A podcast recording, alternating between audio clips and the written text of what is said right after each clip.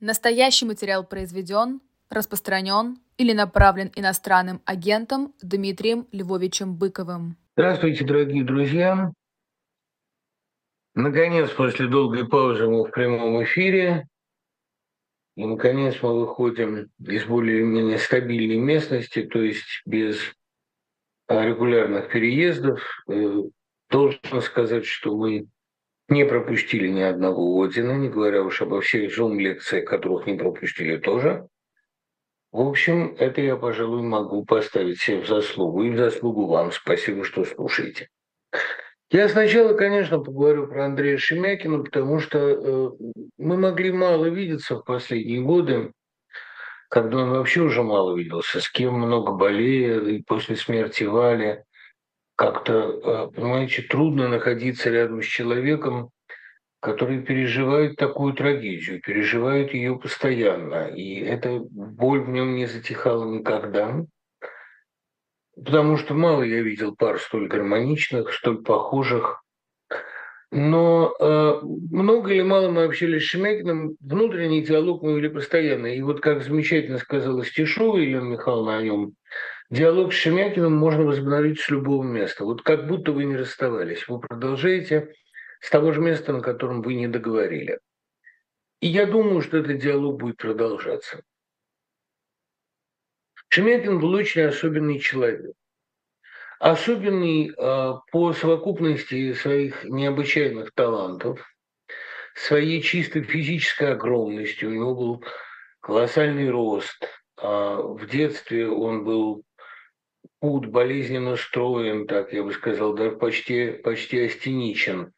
А, трудно представить что-нибудь более красивое, что-нибудь а, более обаятельное, чем Шемякин в 20-25 лет. Я могу об этом судить только по фотографиям, но когда я писал Ятя, графографии, я думал о нем. То есть формальным прототипом Ятя был резкий Ириксон, а э, вот внешность его, манеры, я думал об Андрее, когда его писал. А, и даже когда он растолстел, все равно он производил впечатление а не толщины, а масштаба, огромности. Ну и плюс, конечно, колоссальная мощь физическая там, действительно, он боксом занимался до 19 лет очень успешно, пока не отправил человека в нокдаун, и этого уже перенести не мог. Я бы даже не сказал, что Шемякин был добр. Слово «доброта», как говорил Навал Матвеевич, испорчено частым употреблением. Шемякин а, был раним необычайно и фантастически деликатен.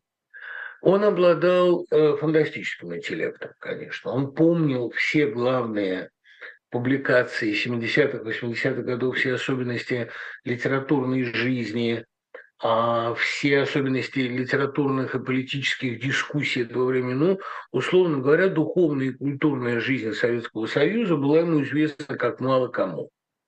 Именно от него я узнал о таких этапных текстах, как э, статья к понятию гения, э, которая перевернула во многих отношениях а, расстановку сил в советской литературе, о дискуссии классикой. Ну, то есть я не знал, он а, знал контексты и рассказывал об этом необычайно интересно. Знаете, вот Шемякин был действительно, как он сам себя называл, шутя, культуросов. Есть история Софии, есть культура Софии, то есть наука о закономерностях и этапах развития культуры. Он э, действительно умел видеть события в их сложности, в их неоднозначности, а в потрясающем а, их, а, ну, в этой внутренней антиномичности. Да, это, пожалуй, предостерегало его от главной беды нашего времени, от паттерного мышления Блокова, когда человек вот сказал, что он, допустим, против войны, и ты можешь предположить, или за войну, и ты можешь предположить все, что он будет говорить дальше. Шемякин в этом плане э, был человеком абсолютно непредсказуемым, он был человеком сложного мышления. Причем мышление было для него именно процесс, именно наслаждение. Вот я внимательно слушал Шемякин. И именно ему принадлежит мысль, высказанная как-то просто похоть, зашел собеседник чаю попить. И как бы бормоча сам с собой, вдруг сказал, логика истории страшнее ее эксцессов. Я много думал над этой фразой. И действительно, когда смотришь сейчас, понимаешь, что закономерности и жизни, и истории гораздо страшнее, чем ее опасные и внезапные страшные частности. А машина, э, механизм этот страшнее любых ее сбоев. Это не говоря уже о том, что сам процесс шемякинского мышления, процесс шемякинского писания, сложный, разветвленный, это наслаждение, конечно, для зрителей и слушателей, наслаждение смотреть, как на твоих глазах рождается сложная мысль, не искусственно усложненная, не лексикой усложненная, а сложная, потому что учитывающая, вбирающая множество тенденций одновременно. И, конечно, э, все это накладывалось не только на потрясающие знания, на феноменальную память его, на знания кинематографа, который, ну, только с Марголитом я, наверное, могу сравнить, или с Добротворским. Я вот однажды наблюдал, как Добротворский и Шемякин говорили о Луи Мале – абсолютно спокойно, не заглядывая ни в какой справочник, перечисляя все им сделанное, сделано было немало. И это был разговор такой интеллектуальной фактической насыщенностью, что мне оставалось только э, молчать в тряпку. Помните, вот была замечательная фраза «шоу», э, шоу ну, такая фраза наглая, но абсолютно в его духе. Уайт говорил так хорошо, что при нем я мог себе позволить и помолчать. Вот Шемякин говорил и думал так интересно, что, в общем, мое участие в разговоре не требовалось. А он умел писать о чем угодно. Я помню его статья о Буне и Клайде была, наверное, ну там в основном о фильме, конечно, но и об этой паре, статья для столицы. Она тоже была так фотографически насыщена, так невероятно увлекательно. Ну, ужасно жалко, что, кстати, Ше, вот я успел пообщаться с Шемякиным, потому что такая была школа. Понимаете, просто вот школа поведения. И, конечно, колоссальное человеческое обаяние его исходило. Он, при том, что у него был такой, ну, формальный, несколько клоунадный имидж, он немножко издевался все время над собой, и его такая комическая походка, слегка шаркающая, и вечно виноватая улыбка, все это было скорее маскировкой, потому что при этом вот я не встречал человека, который бы так стремительно располагал к себе и был при этом настолько обожаем прекрасным полом. Я помню, когда мы поехали на Елсинский кинофорум, а одна девушка, а, откровенно совершенно домогавшаяся а, Шемякина, к большой моей досаде, потому что я имел на нее виды гораздо более серьезные, она ему сказала, Андрей, имея в виду подлежащий камень, вода не течет. На что Андрей пояснил, что он вполне счастлив в гармоническом браке, в третьем браке нашел абсолютное счастье и как-то распространяться, раз, как бы сказать, нам свою энергию э, растрачивать не хотел бы. На что она сказала с легким расчарованием, а я-то уж подумала, ты вообще не по этому делу. А действительно, глядя на то, как Шемякин иронически принимал это направленное на него обожение, можно было подумать, что он не по этому делу. Но он был, безусловно, поэтом. И Валя была а, большой, настоящей, глубокой любовью. Он нашел в ней а, совершенный идеал. Я понимаю, как я был по отношению к Шемякину иногда и э, навязчив, и часто бестактенно, иногда эксплуатировал его бесконечное благородство. На одном из фестивалей он честно предоставил мне комнату, я переживал как раз такой бешеный роман в этот момент, а Шемякин героически ушел ночевать под рояль, откуда его и извлек Дмитрий Умецкий, а, сильно негодуя в мой адрес, и я могу это понять, юность эгоистична. Но э, при этом Шемякин, помогая огромному количеству людей, помогая всем консультациями, разговорами, идеями, он э, делал это с такой естественностью, что никогда мы не чувствовали себя обязанными. Около него кормилось огромное братья людей, которое просто слушало его и за ним записывало. Да, и уж, конечно, выпивать Шемякиным было такое счастье, потому что он никогда не пьянел, но веселел. А очень многие его идеи, фразы, мысли проникали в сознание мое. Я потом, ну тут, кстати, есть уже такая заявка, спасибо, я прочту посвященное ему стихотворение, было у меня такое, как вдохновенное нашим с ним разговорами. а там вернулся в рай. Я в каком-то смысле действительно возвращался в рай, когда с ним виделся. Понимаете, ведь Шемякин был напоминанием о среде, о той среде, которая в 90-е годы уже исчезала. Она имитировала себя старательно, она возникала на всех творческих тусовках, значит, на кинофорумах, на а, круглых столах искусства кино. А таких просто тусовок Шемякин практически не посещал. Но это была уже, конечно, это были последние судороги или имитация. Среда была в 70-е, потому что была замкнутая теплица, и в ней концентрировался этот а, воздух интеллектуального спора. Для, для меня разговоры с ним были в каком-то смысле возвращением на э, кухню, где у матери собирались городские методисты, лучшие преподаватели Москвы. Я слушал их разговоры, и это было вот люди, живущие реально тем, что происходит в культуре, в литературе, а в политике, в серьезной, а не повседневной жизни. И, конечно, глубина переживания жизни у Шемякина была феноменальная. Именно, ну, понимаете, трагическая жизнь. 15 лет потерять обоих родителей. Сначала отец после долгой болезни, потом самоубийство матери, которая тоже знала, что она обречена. Он был поздний ребенок, а, любимый, строго воспитываемый, с колоссальной духовной близостью к ним обоим. Потом его воспитывали тетки со стороны отца. И, конечно, именно поэтому Шемякин так тянулся к сверстникам. Они давали ему а, недостающее а, живое общение, то, чего не было, то, чего не могли больше дать родители.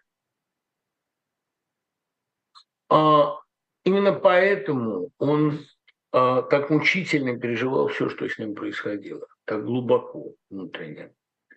И действительно, понимаете, вот Шемякин настолько был не похож на всех, настолько а, выламывающаяся из контекста фигура, что к нему очень тянуло, как тянет к мифологическому персонажу, такому внезапно воскресшему. Я всегда его ощущал старшим братом.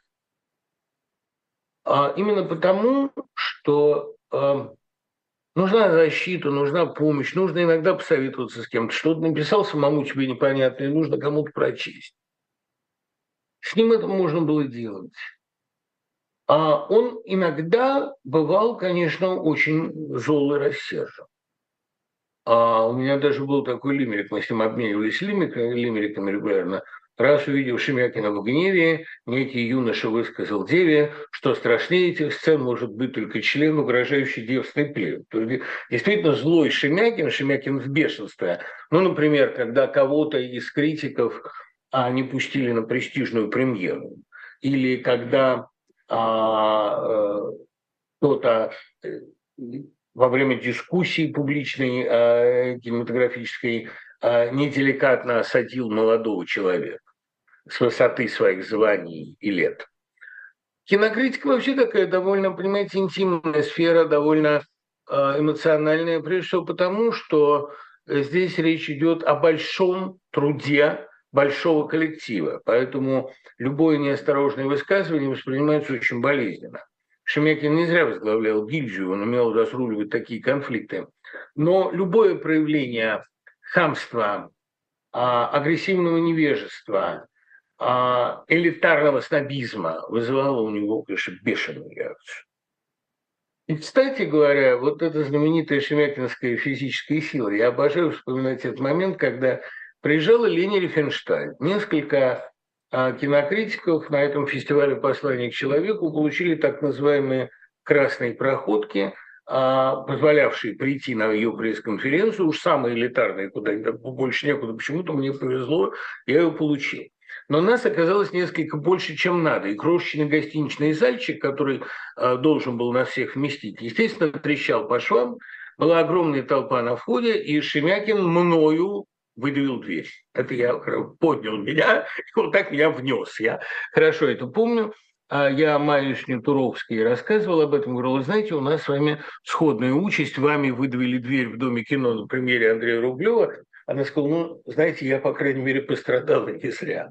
А Рифеншталь – это не то. Я помню хорошо, как я э, Значит, Шемякин спросил ее об отношении к Зиге Вертову. Она довольно подробно ответила. А я спросил, э, как бы она сравнила Гитлера и Ленина. Она сказала, конечно, Адольф был в гораздо большей степени романтик. Это, это было интересно. Я помню, когда она вошла в зал во время просмотра Олимпии, встали все, кроме меня, Шемякина, Ковалова и Марголита. Я тогда еще помню, Марголита спросил, а не кажется ли вам, что она продала душу дьяволу, вот, глядя на то, как она выглядит, на что Ковалов только пожал плечами, э, как если бы речь шла сейчас слишком очевидно. Ну, это-то понятно, а вот о какой-то из цитат. Значит, э, Шемякин показал э, всей своей жизнью, что бывают вещи невыносимые, бывают вещи, с которыми нельзя жить, которыми нельзя сосуществовать. Вот как он не смог жить без Вали, а так он не мог жить и вот в этой атмосфере сгущающегося мрака и свинства. И, конечно, э, огромным просветом, огромной милостью Божией были его публикации и фильмы последние годы, когда он сам занимался документальным кино и оказался прекрасным, волевым, умным режиссером. Много вопросов о европейской поездке. Э, я не буду никак высказываться о Европе, потому что, видите, проведя там два месяца, совершенно как-то бессмысленно делать далеко идущие выводы. Одно я могу сказать, что в Европе острее чувствуются какие-то беспокойные вибрации России, но она географически ближе, и, может быть, действительно какие-то излучатели-облучатели там стоят. Какая-то тревога и а, какая-то враждебность, она доносится. Но, кстати, если бы это я уже говорю бабусу, гуляющему здесь, если бы я внезапно получил чашку кофе путем нажатия двух кнопок, я был бы чудовищно благодарен. Он недавно освоил для себя кофемашину, он обожает нажимать кнопки. И если бы я чашку кофе получил, это было бы мне безумно приятно. Спасибо. Значит, эм, э, наверное, э, в Америке мне спокойнее не потому, что Россия дальше, а потому что в Америке я занят регулярными вещами. Когда ты ездишь все время, ну, это не утомительно, потому что мне случалось, понимаете, давать а, по 5 уроков практически дейли, ну, иногда с перерывом на день. А вот, конечно, дать 5 уроков подряд гораздо тяжелее, чем 2 часа читать стихи, которые самому тебе нравятся. Потому что, как говорила Кира Муратова, я в окружении моих фильмов – это мать, которую защищают ее дети. Я в окружении своих стихов, простите за аналогию, я чувствую себя гораздо более защищенным, чем в любых других профессиональных сферах. Мне приятно их читать, приятно убеждаться, что я уже тогда что-то понимал. В общем, это довольно милое состояние. Но когда ты все время ездишь или все время а, отвлекаешься на какие-то разговоры, то возникает чувство э, некоторой тревоги. Я всегда, когда не работаю, бываю одержим такой anxiety. А в Штатах у меня просто очень много регулярной работы, которая есть постоянно. Надо э, писать доклады для каких-то конференций, надо ездить на эти конференции, надо заполнять огромное количество бумаг, надо писать статьи, надо, наконец, регулярно преподавать лично. И это вводит тебя в тот рабочий ритм, когда тебе особо а, некогда беспокоиться и некогда думать о судьбах России, тебе надо думать о ближайшей актуальной, реальной культурной повестке, к которым, поверьте, судьбы России имеют весьма касательные отношения. Они будут иметь к ней отношения лет через пять, может быть, когда Россия действительно всерьез будет переучреждаться, думать о новых каких-то формах и институтах, о новой самоорганизации общественной жизни. Это будет очень весело, а, интересно и для всего мира увлекательно. Вот тогда э, она будет иметь отношение к судьбе мира. Сейчас не имеет. Поэтому, эм, да, что касается встреч а, с друзьями, то и в Австралии, где я все-таки там почти месяц пробовал, а, параллельно снимая кино про э, Саммертон.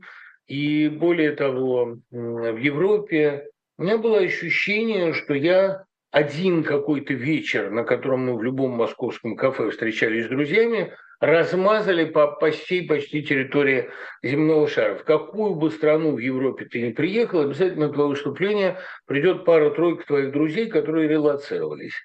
А я заметил, что мы стали относиться друг к другу гораздо теплее и бережнее. И это лишний раз подчеркивает прелесть иммиграции.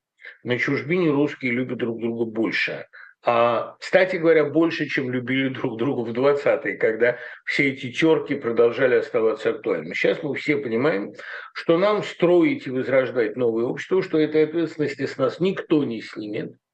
И поэтому надо беречь себя, друг друга, силы и так далее. А то, что это придется делать, совершенно очевидно. Потому что, ну, отсроченная, отложенная ответственность, которая на нашем поколении лежала – вот теперь нас догнала. Нам не очень давали реализоваться, теперь дают. Ну, как, как, как сказал один автор, история поставила на нас и положила на них. А, немножко я поотвечу, что мне больше всего понравилось в Австралии. Даже никаких не может быть сомнений на эту тему. Э, больше всего в Амбат. Потому что общение с вамбатами, вот в этих шелтерах, убежищах вамбачьих, где, спасибо огромное, где воспитываются а, или выпавшие из сумки детеныши, или просто одинокие маленькие вамбаты, там, подобранные вамбатологами. А вот как раз Шервуд там бегал на перегонки с прелестной вамбатихой Сэнди, маленькой совсем. Это большое счастье. Э, а вообще общение с вамбатами, когда они перестают вас лечиться, боятся, подпускают вас к себе, можно их чесать, щекотать, шлепать, с ними бегать, угощать их. Они какие-то очень гармоничные существа и очень счастливые, и с ними э, хорошо бывает разговаривать. Ну и потом люди там очень хорошие. Вот Симе Цискиной, которая все организовала, я по гроб жизни благодарен. И вообще всем, кто нам там устраивал встречи, а, приглашал в гости, это большое было счастье. Люди там отличаются удивительной такой, я бы сказал, скорее сибирской а, прямотой и открытостью. Но зато и никакого абсолютно, никакого, а, так сказать, лицемерия, никакого, естественно. Вопрос об искусственном интеллекте. Для того, чтобы всех убить, вовсе не надо изобретать новое. Чтобы всех убить, да, но искусственный интеллект вряд ли сможет всех убить. А искусственный интеллект – это такая игрушка человечества. Понимаете, мне Нравится он как фантастическое допущение, но я прекрасно понимаю, что никакого искусственного интеллекта в строгом смысле нет, потому что интеллект – это явление волевое. Помыслить, говорил Мамардашвили, значит захотеть мыслить. Захотеть машина не может, по крайней мере, пока. Так что Лимонов пишет о себе в русском «Психо». Я не человек одного акта истории, но многих ее актов. Он видел себя историческим деятелем – или это была литературная маска, что он ценил больше свои тексты или свои политические поступки. Ну, э, Илья, то, что тексты однозначно и безусловно, Лимонов был вообще писатель. Вот как бывает театральное животное, он был литературное животное с какими-то врожденными способностями, потрясающей литературной интуицией. Он знал, что делать.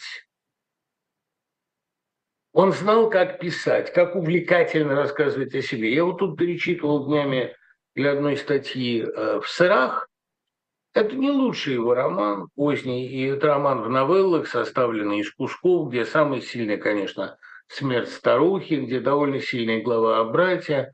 Но вот он был наделен таким мистическим чувством местности. Во-первых, он действительно чувствовал а, гений места а, лучше, чем кто-либо из современников. И самое главное, он обладал даром увлекательно рассказывать. И это сидело в нем с рождения. Его никто этому не учил. И вот в качестве такового литературного животного он мне интереснее всего, и себя он ценил как писатель. Прежде всего. Для него жизнь была материал для литературы. А, и Розанова сразу сказала, что вся его политическая деятельность нужна ему только для того, чтобы это описать.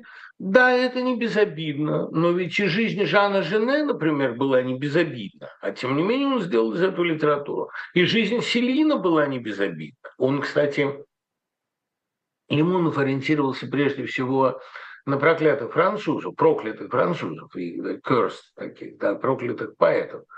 И Жене, и Селин были для него идеалами. Это, безусловно, да, они прожили такую жизнь. А что вы думаете, говорил та же Рознова, литература покупается недешево. Но другая важная составляющая, я не сказал бы, что он уважался как политик, он, конечно, немножко кокетничал охраной, статусом вождя партии, лидера партии. Это все была такая литературная игра, но э, он дорожил своей эволюцией. Понимаете, главная лирическая тема Лимонова – это эволюция лирического героя от доброго, теплого, зависимого человека, который влюблен в Елену, который любит родителей, который привязан к Харькову, а потом к Москве. Вот в этого железного борца с коротким ежиком седых волос, всевыносящего, проходящего через все, прошедшего тюрьму, политическую борьбу, опасный переход в Казахстан. А, ну, такой путь Юкио Миссимы от книжного интеллигента к мальчику-культуристу или там к взрослому культуристу, а, чья фотография в энциклопедии иллюстрировала статью о культуризме. Он остался болезненным хилым мальчиком, но он нарастил броню из мышц. Психологически остался. Значит, человек ориентированный на поражение, а не на победу но на красивое, на грандиозное поражение. Лимонов – это описание доброго, мягкого, теплого человека, который превратился в железного, да? а в железный монумент самому себе и стал на этом сверхчеловеком. А не говоря уже о том, что э, жить, чтобы рассказать о жизни, это девиз, сформулированный Маркисом в первом томе автобиографии, незаконченной, это и есть, строго говоря, вся суть писательского мастерства. Писатель стирается о жизнь, как мел о доску. Писатель – это инструмент письма. Вот Лимонов стер себя полностью. Последняя книга его стихов а, на мой взгляд, лишний раз доказывает, что он продолжал это делать до конца дней своих.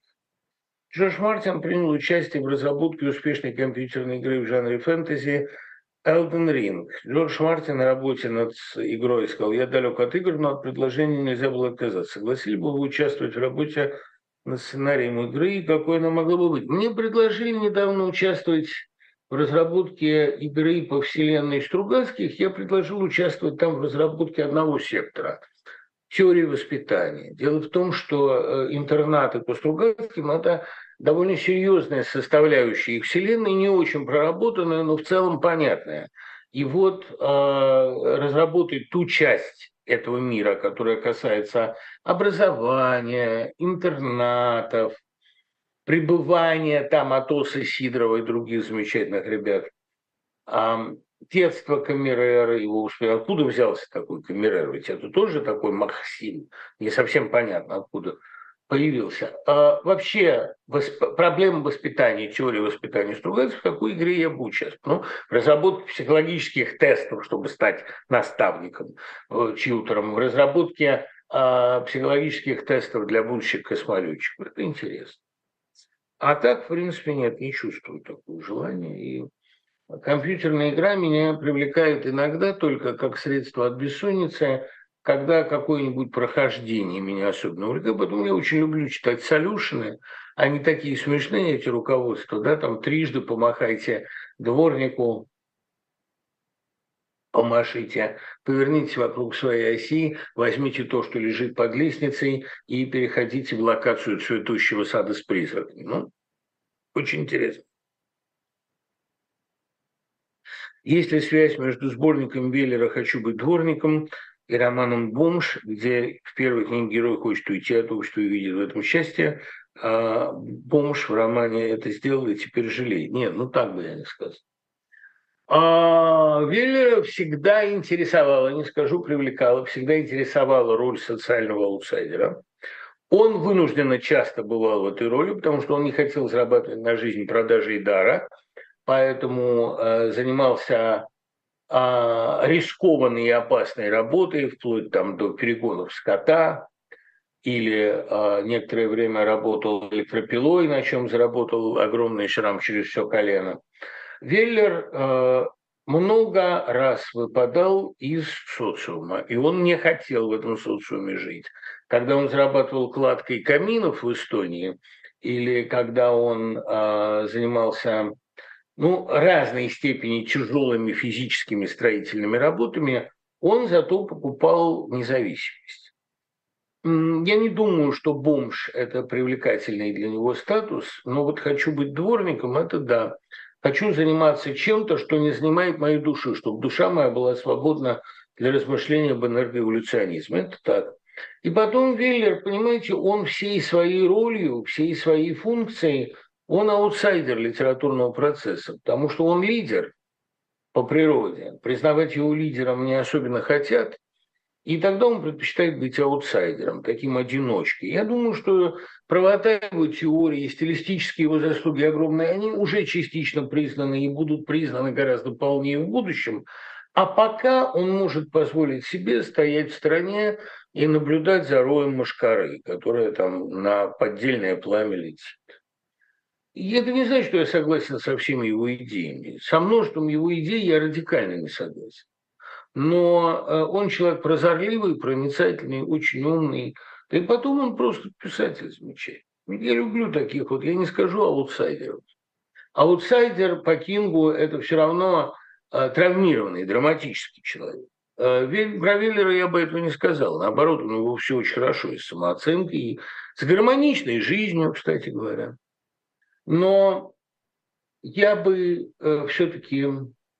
Мне интереснее человек со стороны, ну, маргинал, человек пограничный, нежели человек стаи. Это понятно. Поэзия э, – это анализ крови. О судьбах поэтов всегда стыдно думать. Спасибо, что они есть, благодаря им миру стоит. Марина, вам спасибо. Это приятно. А, моя мама сказала, что скоро будет как в 90-е, имея в виду бандизм, преступ, бандитизм, преступность, нищету. И тогда, цитирую, ваше поколение, наконец, станет нормальным. Откуда берется это желание окунуть собственных детей в коричневую субстанцию? Ну, Никит, это не желание окунуть детей в субстанцию. Это просто твердое понимание, что человек формируется, вырастает в сопротивлении. Я не пожелал бы вам э, возвращения 90-х, никакого возвращения 90-х не будет даже близко. Это, 90-е э, это была, понимаете, э, ну, такая еще терапевтическая, еще не хирургическая, но все-таки уже стадия болезни. 90-е были временем распада ценностей, временем энтропии, временем уничтожения культурных достижений всех, какие были, временем вырождения интеллигенции и ее прямого геноцида. 90-е могли восприниматься как время свободы только людьми, которые вышли из зоны или которые от советской зоны пострадали больше всего – но по большому счету это было время не свободы, а произвола, не творчества, а потуг, потому что ну, приходилось все время врать. Все время говорить себе, что мы переживаем свободу, это вот э, сказал тогда Валерий Попов, у нас не ренессанс, а реанимация. Это очень искусственное все было. Он говорит, я помню, какие счастливые были 60-е, и какие унылые 80-е, и насильственные. И тогда он процитировал, Попов ведь очень умный.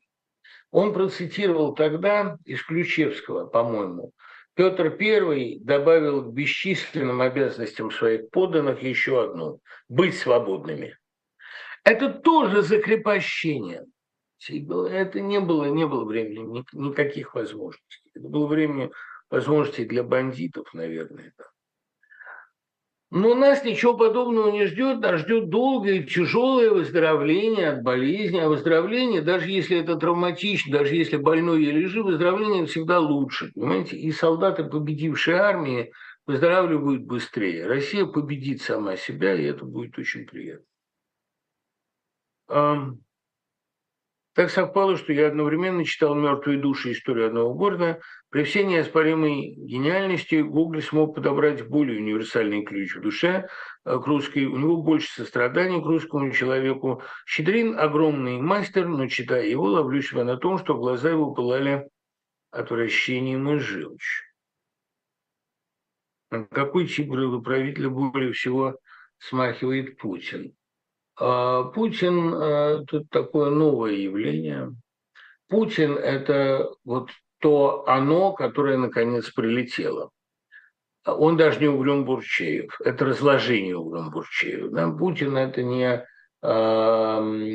собственно, не живая, а такая мертвая субстанция. Субстанция – это труп русской славянофильской идеи.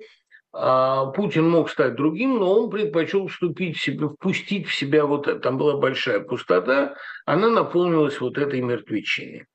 А что касается Салтыкова-Щедрина, я думаю, вы не совсем правы. Мне кажется, что наоборот, Щедрин демонстрирует гораздо большую любовь к русскому социуму, гораздо больше умиления. История одного города – вот действительно поэма. «Мертвые души» – поэма только в том смысле, что это подражание Илиаде.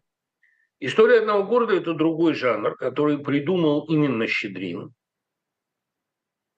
Концентрированное изложение истории страны через историю одного населенного пункта – и, конечно, именно под его влиянием Маркес писал свое Макондо. Уж э, Маркес-то знал русскую литературу, русскую классику как мало кто, не говоря о том, что он бывал здесь в 56 году.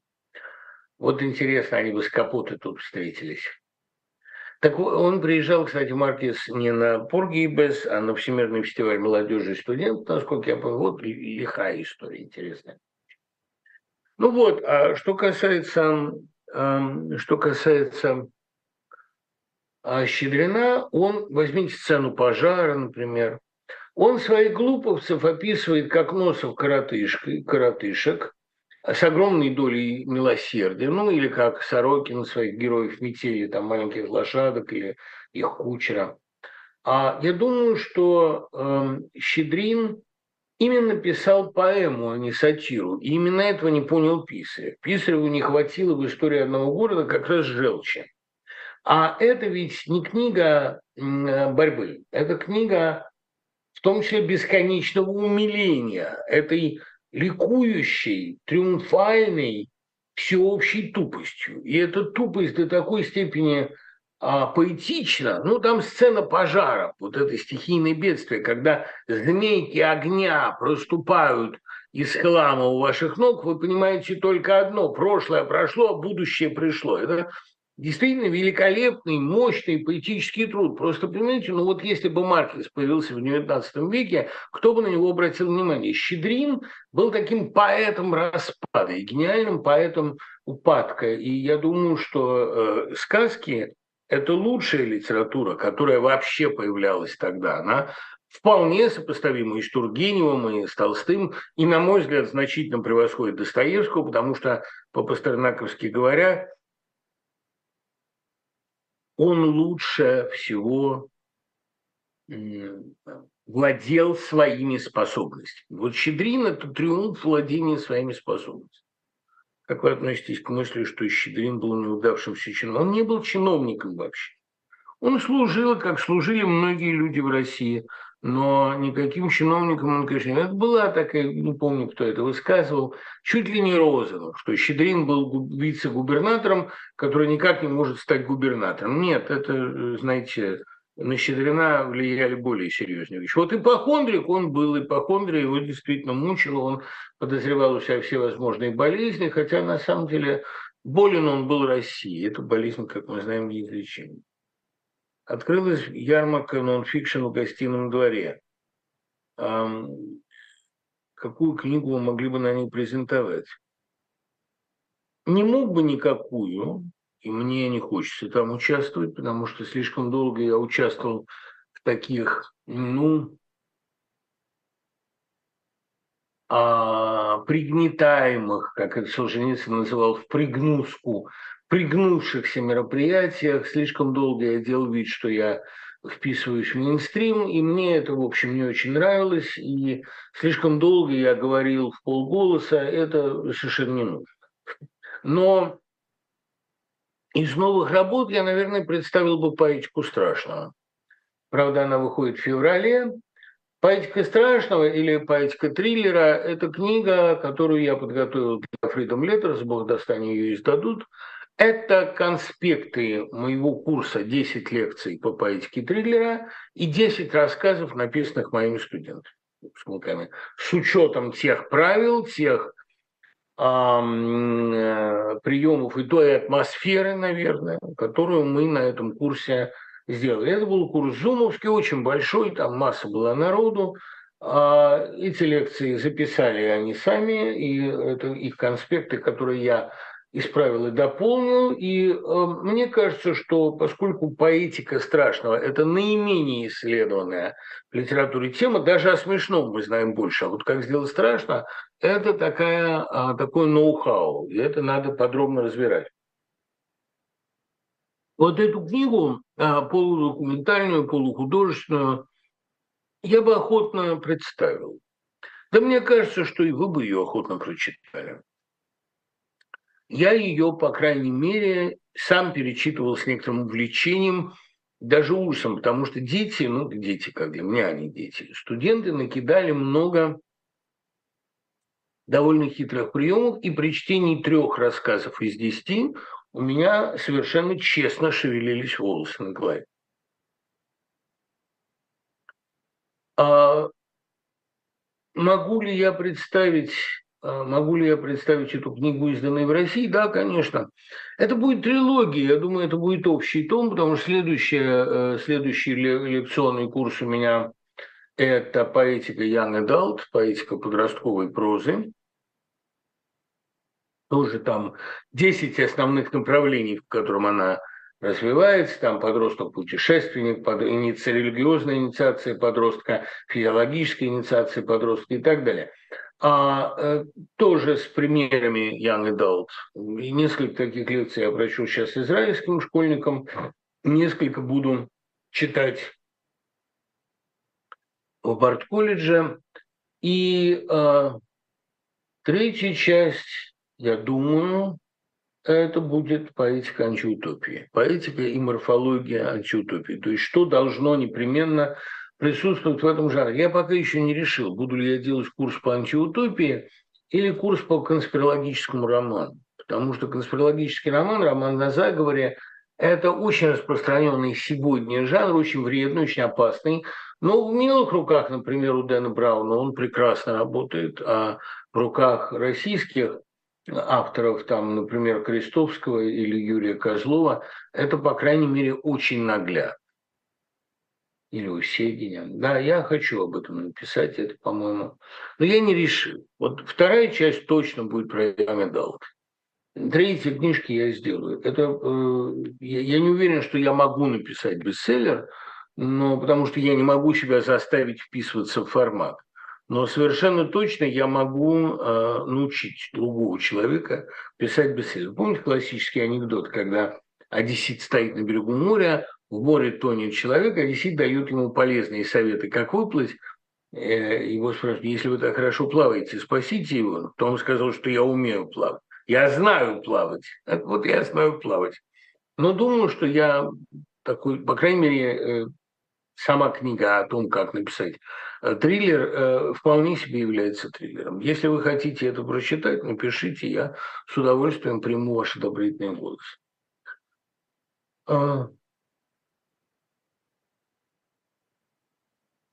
Спасибо и вам, Мирон, э, за то, что прочли. Если вы знакомы с деятельностью и взглядами пастора и теолога Дитриха Банхёфера, что бы вы могли о нем сказать? А лучше всего о нем говорит его героическая биография и то, как немцы его ненавидели, повесив его уже накануне краха Рейха. Это тоже о нем многое говорит. Банхофер – удивительный пример эволюции. Человек, который начинал как классический сторонник этого всего э, нацизма немецкого, потом разочаровался в нем и вырос самого упорного борца с ним. Ну, тоже не совсем был сторонником, он был а именно немецкий аристократ, насколько я знаю, который, как и Штауфенберг, испытывал отвращение к плебейской сути нацизма, но потом он а, огромную деятельность вел, а, именно борясь с расчеловечением, с бесчеловечной мерзкой сутью нацизма. Банхёфер а, – это вот из тех героев, которых я люблю больше всего. Это люди, которые да, по воле мученика странного на тех стоит земля, кто зачеркнул себя и заново переписал с нуля. А культура России стоит на раскаявшемся варяге и раскаявшемся хазаре, на передумавшем аристократе Толстом и передумавшем фурьеристе Достоевском. Мне не нравится эволюция Достоевского, но мне нравится сам факт этой эволюции.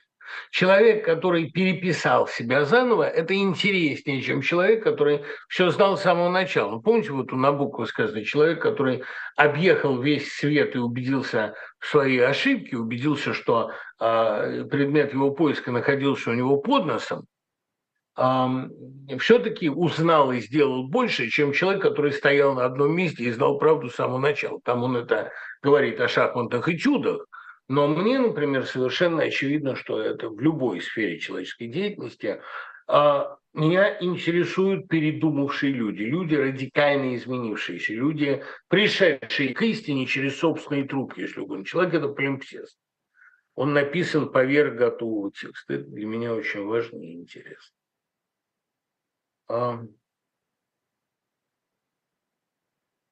Вот Ваня Золотов, потенциальный участник нашего Нового года. Кстати, все, кто хочет а, принимать участие во встрече Нового года в клубе «Одинокий сердец» сержанта Быкова, you are very welcome. Пожалуйста, пишите. Я не всем просто успеваю ответить, но поверьте, все ваши заявки я получаю и читаю внимательно, и все вы получите от меня ссылку на этот новогодний зум – если внезапно не упадет вожжа под хвост руководства живого гвоздя, и оно не отнимет у нас новогодний эфир. Надеюсь, что не отнимет. Я очень хочу провести традиционный Новый год, как всегда это бывает. А проводить я его буду, надеюсь, здесь, вот в этих декорациях. Публичное вранье сегодня достигло вселенских размеров. Почему? Чем дальше отодвигать время назад, тем меньше люди верили в подобную чепуху. Ну, знаете, э, у нас же, так сказать, убийство критического мышления, деградация социума а, происходили в те самые 90-е годы. Надо было 30 лет разрушать российское образование, чтобы там, где смеялись а, эти самые наши предки, наши потомки начали серьезно прислушиваться. Конечно, деградация колоссальная, тут не о чем и говорить. Но, э, понимаете, это ведь стоит выключить излучатели, не переключить их на что-то другое, а выключить вообще. Как э, колоссальная депрессия, колоссальный груз этой депрессии спасет собственно. Почему люди часто радуются чужому горю? Злорадство – это большой соблазн. Знаете, когда на ваших глазах у кого-то проблемы, вы чувствуете себя более защищенным. И не могу не процитировать в очередной раз Слепакова. «Из тела жизнь, как женщина из дому, насильно отнята у одного, она милей становится другому». Я столько раз видел, как люди злорадно наблюдали а, за автоавариями, например. Именно злорадно. И они смотрят с такими улыбками, как бы, господи, какое счастье, что на этот раз не со мной.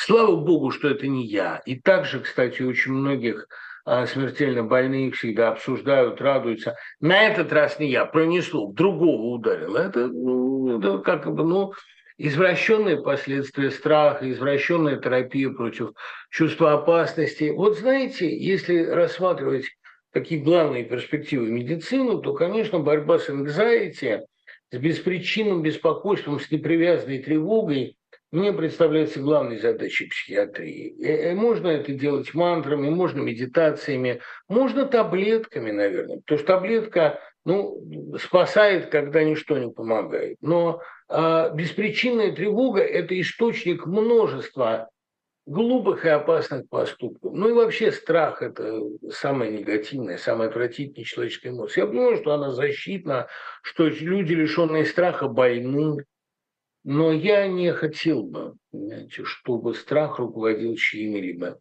а, действиями. А,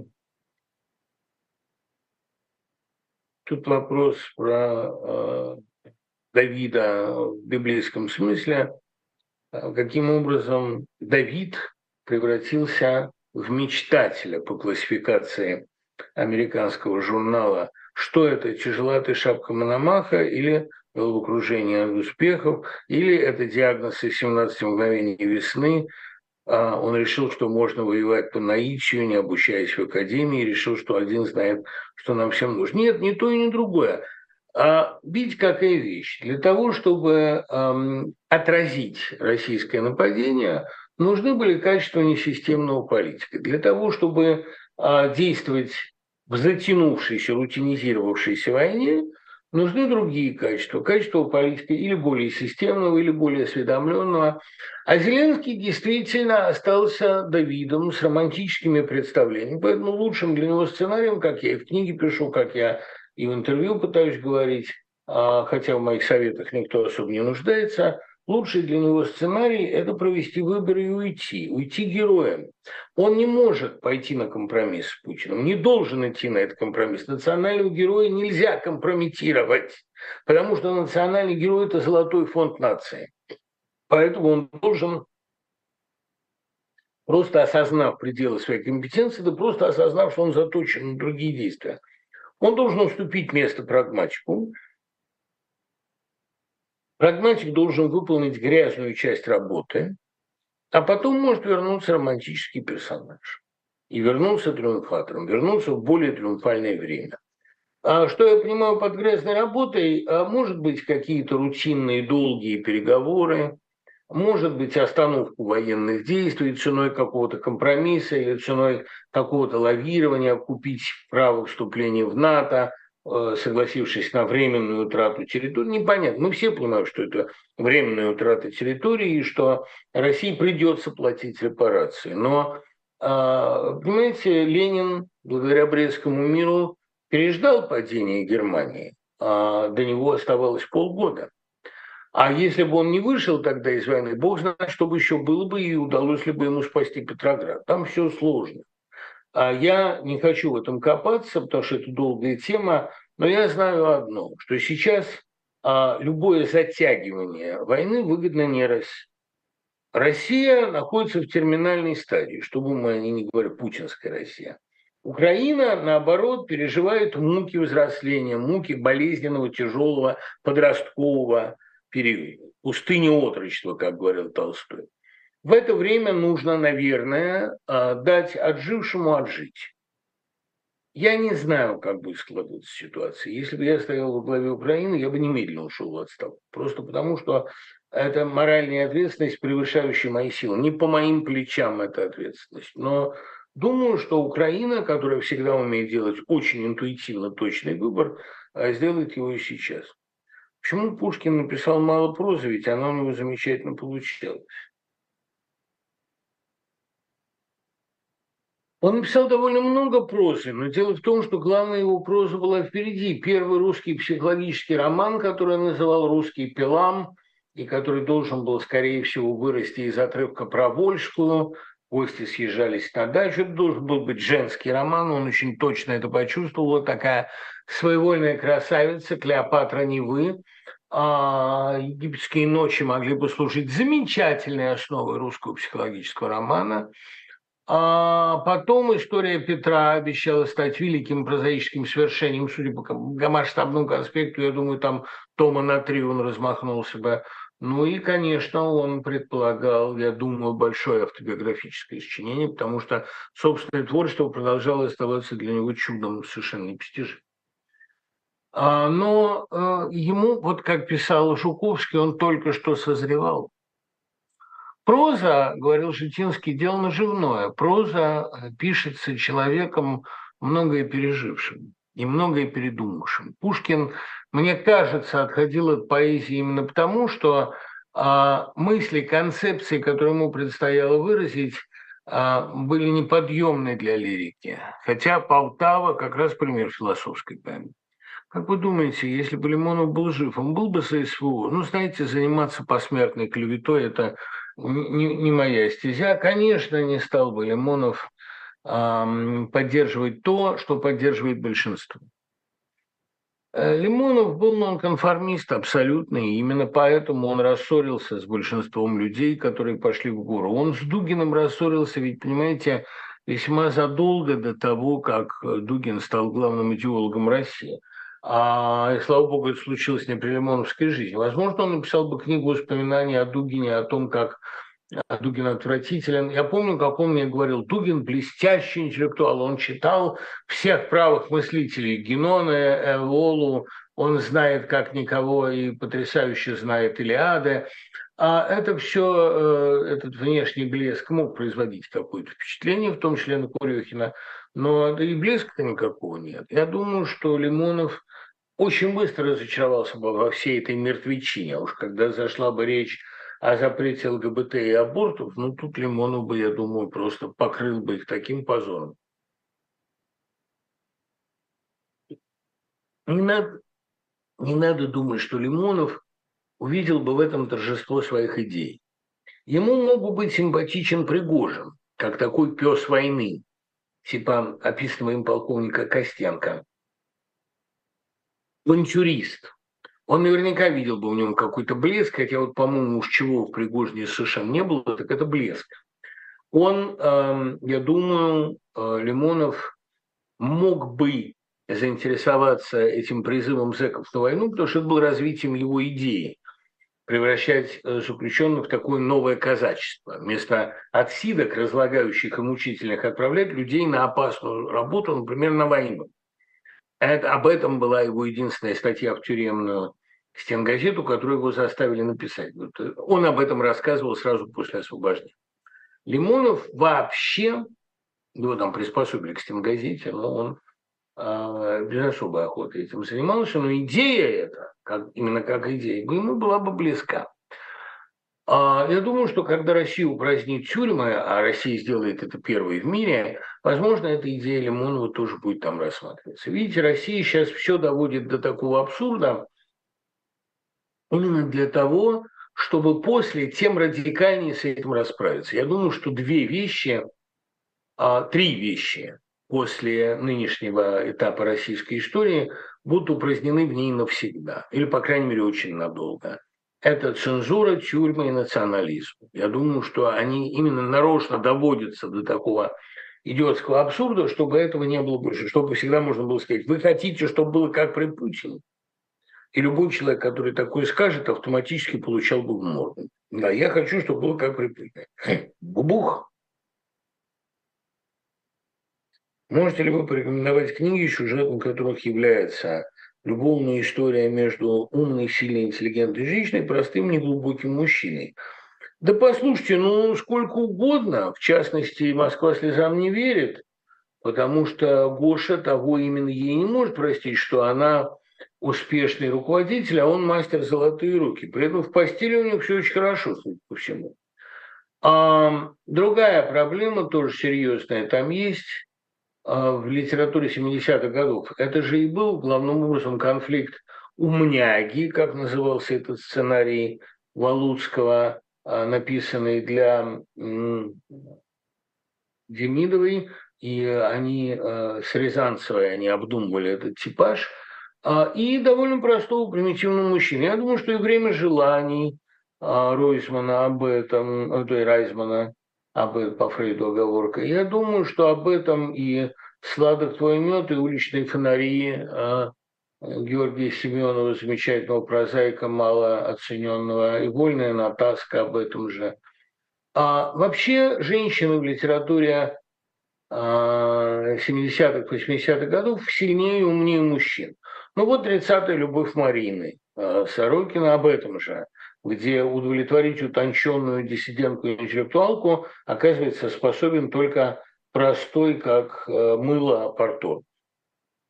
Хотя сама эта сцена, конечно, она пародийна во многих отношениях, когда она кончается небывалой силой под гимн Советского Союза, что многие, кстати говоря, э, диссиденты и исполнили в 80-е годы. Мне кажется, во внутренние конфликты оппозиции побочным эффектом драматургии. А конфликт – это самый сильный ее принцип. Вы люди публичные, актеры в свете софитов. Нет, я бы так не сказал. Понимаете, ну, король, наратор, он обязан создавать а, сценарий для нации, но для этого он должен быть королем. Оппозиция, как раз, мне кажется, должна скорее демонстрировать единство, а что касается капитулянской речи Чичваркина, о которой меня тоже спрашивают, человек имеет право на отчаяние. Человек имеет право на то, чтобы у него опустились руки. Он имеет в какой-то момент, как Ходорковский сказать, мы все просрали, это цитата из него, там, просрали все полимеры, условно говоря. Человек имеет право на а период усталости и разочарования. Но делать из этого как далеко идущие выводы, ну, а, а в той же 30-й любви Марины у Сорокина там действие происходит в 83 году, насколько я помню, или в 81-м, там вернулся из тюрьмы вот этот интеллигент-диссидент, бывший любовник Марины, и он ей говорит, все, мы разгромлены, кто-то за границей, кто-то с ума сошел, кто-то покончил с собой. Ну, а такое самоощущение нормально. Особенно для человека, на которого так давят. А Россия путинская давит, абсолютно не соблюдая никаких конвенций. А нет такой лжи, такой мерзости, на которую бы она не пошла. Действительно, нет такого преступления, которое путинская Россия не была бы готова совершить против своих врагов и оппонентов. А я думаю, что а, в этой обстановке, обстановке сероводорода, в этой кислоте плавая, люди имеют право иногда сказать, боже мой, для чего ты меня оставил. Понимаете? И э, многие спрашивают, а зачем Гефсиманская молитва? Зачем вот этот Гефсиманский миг в истории Христа? Боже, пронеси мимо чашу сию. Понимаете, как для человечества возможно было поддержать и принять Христа, а не распинать его, а так и для Бога возможен был другой сценарий всей этой истории. А в христианстве нет детерминизма.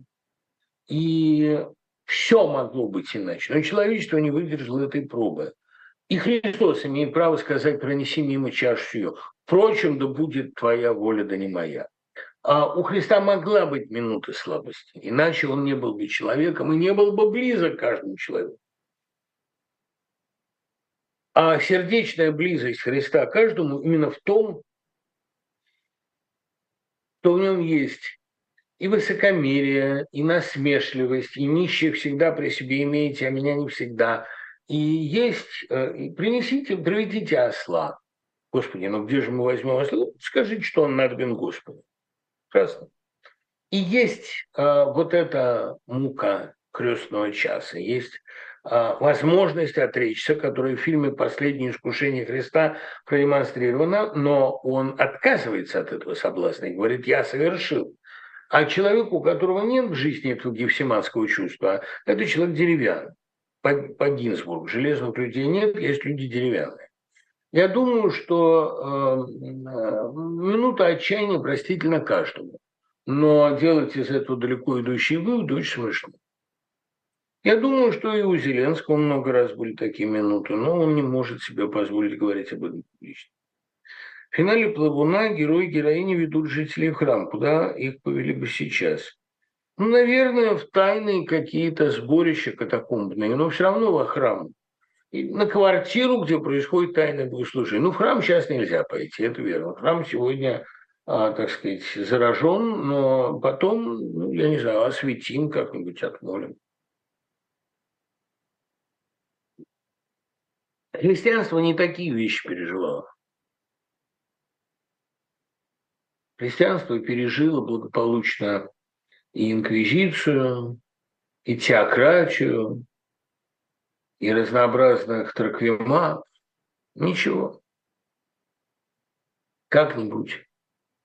А Гундяев не самое страшное, что случилось с православием, уж точно не самое страшное, что случилось с христианством. Нельзя ли сказать пару слов о романе «Бремя страстей» человеческих? Стоит ли его читать или слушать? Слушать точно не стоит, его надо читать, и причем читать вдумчиво. Слушать можно более короткие вещи, моему, такие как «Пироги и пиво» или «За китайским экраном» или, допустим, даже «Лунную груш», хотя лучше прочесть, и не один раз. Но «Бремя» у Human Bondage – это огромный роман, Э, с большим количеством линий, с точными и глубокими афоризмами, которые надо читать очень вдумчиво. Я люблю этот роман и образ Милдред Миллерс кажется мне самым убедительным, настолько убедительным, что одна моя девушка, долго мной любимая, но очень, как бы сказать, легкое на измену, когда прочитал это, сказал, ну это прямо обо мне. Вот далеко же заходит самокритику этого человека, если он способен узнать себя в столь отталкивающей героине в этом бледно-зеленом растении, к которому Филипп Керри был так страшно и так непостижимо привязан. Вообще, э, Моем, конечно, немножко женофоб. Его гомосексуализм носил, так сказать, характер мировоззренческий. Убедившись, что женщина всегда изменит, он решил иметь дело с теми, кто не изменит. Ну, тоже там все сложно. Потому что, например, у Альда это не спасло. Бози оказался хуже самой изменчивой ветреницы. Но э, если говорить серьезно, то э, «Of Human Bondage», вот такой роман 15 года, он сегодня актуален особенно, потому что это мучительная попытка воскресить, э, призвать какие-то устаревшие, может быть, отсутствующие ценности. В безумии мира, в безумии мировой войны вспомнить свою французскую молодость и вспомнить свои мучительные попытки обретения идентичности и вспомнить лучших людей, которых он знал. Нет, он сильный, конечно, роман. Я читал его в армии урывками, у меня мало было времени там читать. Но он впечатление на меня, конечно, произвел колоссальное. Я много раз перечитывал отдельные куски. Вообще Филипп Кэрри очаровательный герой. И девушка эта, которая он там овладевает среди хмеля в финале, а, добрая, веселая, счастливая, такой, наконец, обретенное счастье, это было для меня обещанием, а, обещанием очень важным. Чей портрет на заднем плане? Это Жанна Магаравна. Я сейчас в ее доме, в гостях. А, Жанка э, была такой душой русской Америки, организатором многих э, фестивалей, в частности, фестиваля авторской песни «Балаганчик», который будет возрождаться вот сейчас.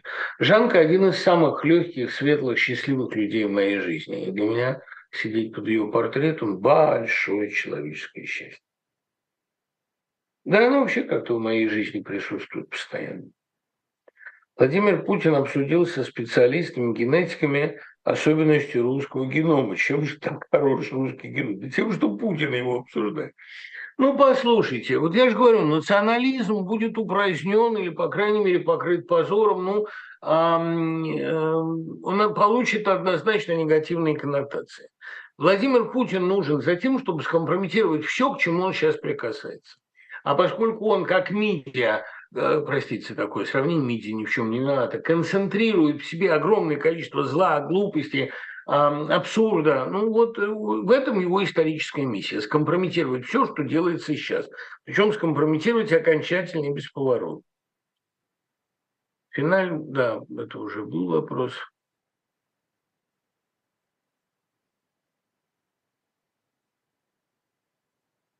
А, что вы имеете в виду под антропологическим разломом? Да и эволюция человека не закончена. Сегодня мы присутствуем именно при огромном антропологическом скачке. Ведь антропология – это не биология, не только биология. Это огромная социальная наука. Появляется новый тип человека, который Стругацкий обозначили как человек воспитанный. Чтобы человек умелый превратился в гомо фабилис, превратил хабилис, превратился человека разумного, понадобились кошмары Средневековья. Стругацкие писали всегда о том, что для превращения человека разумного в человека воспитанного потребуется череда войн не меньше, чем Средневековье. Может быть, 300 лет. Ну, про 300 не думаю, что такое еще любил повторить. Темные века, вы слышите, века. Но, слава богу, на его памяти это успело закончиться. И здесь закончится. История ускоряется по Нилу Сорскому, да не только по нему, по, ну, это очевидная вещь, по всем параметрам. А, думаю, что какая-то череда серьезных сущностных конфликтов, какая-то череда международных проблем и э, человеческих эволюций нам предстоит. И мы в этой полосе уже находимся, в этой турбулентности. А, а хорошо, конечно, выйти оттуда живым, но самое главное – выйти оттуда воспитанным. думаю, что это неизбежные вещи. Я со многим у вас согласен, но не могу слушать ваши глупости о религии. А зачем вам это нужно? Неужели вы таким образом покупаете загробную Ребят, а, не хотите, не слушайте, но не называйте это глупостью. Ведь все, что я говорю, оно куплено на такое золото внутреннего опыта. Если вы не хотите видеть очевидных вещей, вы имеете право их не видеть. Но не нужно чужое видение а, называть глупостью и тем более как-то ограничивать. Не хотите, не слушать. Выключайте. Но вы же слушаете, вам это зачем-то нужно. Значит, э, какая-то жажда духовного обновления, может быть, какая-то жажда бессмертия у вас все-таки есть. Тут, естественно, вопрос, как вы представляете себе бессмертие. Но в том-то и дело, что я его не представляю. Это же непредставимая вещь. Это как у Достоевского. За одно мгновение в раю можно пройти во тьме квадриллион километров, да еще и квадриллион квадриллион. Ну, я так бы не сказал. Не знаю, опыта не имею, морального права на это не имею тоже, но то, что рай – это непредставимое блаженство, и то, что загробная жизнь – это непредставимый опыт, а поверьте мне, это так просто не расскажешь, но это, безусловно, есть. И выдавать это за галлюцинации – это очень просто. Как вы думаете, повлияла ли Россия вечная Мамлеева и странная эскатология его поздних романов на идеологию современной эры? Да нет, конечно. Вы понимаете, Мамлеев – сложное стилистически, сложное идеологические и философские явления. А «Вечная Россия» как раз довольно простой еще сравнительно сборник текстов – но сам Мамлеев, общение с Мамлеевым а, производило впечатление огромной сложности, внутренней диалектики. А Дугин – это, а, так сказать, ну, мальчик на побегушках в Мамлеевском кружке. Это а, человек, который ни Головиным, ни Мамлеевым, ни Джемалем всерьез никогда не рассматривался. Мамлеев собирался в этом кружке общаться со своими друзьями-чудаками, злыми, опасными чудаками – но философия Южинского переулка – это далеко не философия нынешней России. Философия русской хтони, да, но с полным осознанием ее хтоничности и, в общем, без любви к ней. А вечная Россия Мамлеева – это немного другое. Да, Мамлеев был человек с большой метафизической даже не подготовкой, это нельзя подготовиться. Это был человек с метафизическим мироощущением, как говорил та же Мария Натуровская, Тарковский был мистический человек, и ум в нашем понимании ему был не нужен. А Мамлеев был мистический человек. Я не очень люблю мистику э, такую вот не, вне культуры, мистику в миропонимании, такую, в повседневном. Но, тем не менее, Мамлеев был человек очень умный, не говоря уже о том, что он был талантливый писатель. И поэтому, знаете, э, как современной России, ему, как всем интеллектуалам, было радикально не по пути. Будете ли вы начитывать ФЗ? Уже начитываю, тоже я. Я вообще вернулся к практике начитывания аудиокниг, а, потому что для меня это всегда было любимое отдушно. Но я не могу этим много заниматься, понимаете, мне роман надо писать. И это для меня сегодня вопрос номер один. Читали ли вы «Смерть Вергилия» Германа Броха, знакомы ли вам иные его труды? Знаете, мне «Смерть Вергилия» хватило. Герман Брох, может быть, был хорошим человеком. Не зря его любил Джойс. И не зря он любил Джойса. Может быть, он был интересным писателем. Но за долгое время ни одна книга не вызывала у меня такого отторжения, как э, «Смерть Вергилия». Это чудовищно написано, с дикой ложной многозначительностью, с, с фантастическими длиннотами. А, и она пустая вся, по-моему. И это какое-то идиотское плетение словес. И жалко мне гениального переводчика Архипова и гениального переводчика Карельского, который, которые мучились над этой чудовищной мешаниной. И абсолютно бессодержательное произведение. Лучше 10 раз прочитать Инеиду, чем один раз продираться через эти 500 страниц, и то я много пропускаю. Это невыносимо. Почему это вышло в серии «Мастера современной прозы», почему у Германа Броха была репутация утонченного стилиста, почему вся эта чудовищная путаница и показуха выдаются кем-то за экспериментальную литературу, я не понимаю совершенно. Экспериментальная литература, в моем понимании, это Улитин. А, или там египетская марка Мандельштама по одному принципу написанная. И вообще литература должна стремиться все-таки а, к экономии средств. А здесь, когда эти чудовищные, да еще искусственно а, изобретенные слова, предпервозданные со-сотворения, все эти, как, блин, вот эта литература, которую, каждая страница которой просится в пародию. И не надо этого давать за какие-то фантастические глубины, а предбегство и прочее. Это все полное ощущение а, какого-то или вот работы именно искусственного интеллекта, которому перемешали а, суффиксы и флексии и префиксы, а, а, и, и корни убрали. Либо это, знаете, на что похоже? А, на Хайдгера, который решил писать прозу. Ну, чудовищное ощущение просто. В правильском четырехтомнике Мережковского есть странные лакуны, отточены на неполиткорректных местах. Это прием или цензура? Нет, там все воспроизведено, насколько я помню, довольно точно. У меня есть э, трилогия в серии «Забытая книга», я расхождений не нахожу. Понятен ли Драгунский современным детям, будет ли новый Драгунский? будет не скоро. Денис, конечно, я об этом буду говорить, Денис очень многому научился у отца, и проза Дениса во многом стоит на плечах Нагибина и Драгунского, двух давних друзей, глубоко любивших и понимавших друг друга. Но э, Денис, конечно, более взрослый и более лаконичный, а, формально более совершенный и, я думаю, психологически более сложный. Новый Драгунский может появиться, но понимаете, какая вещь?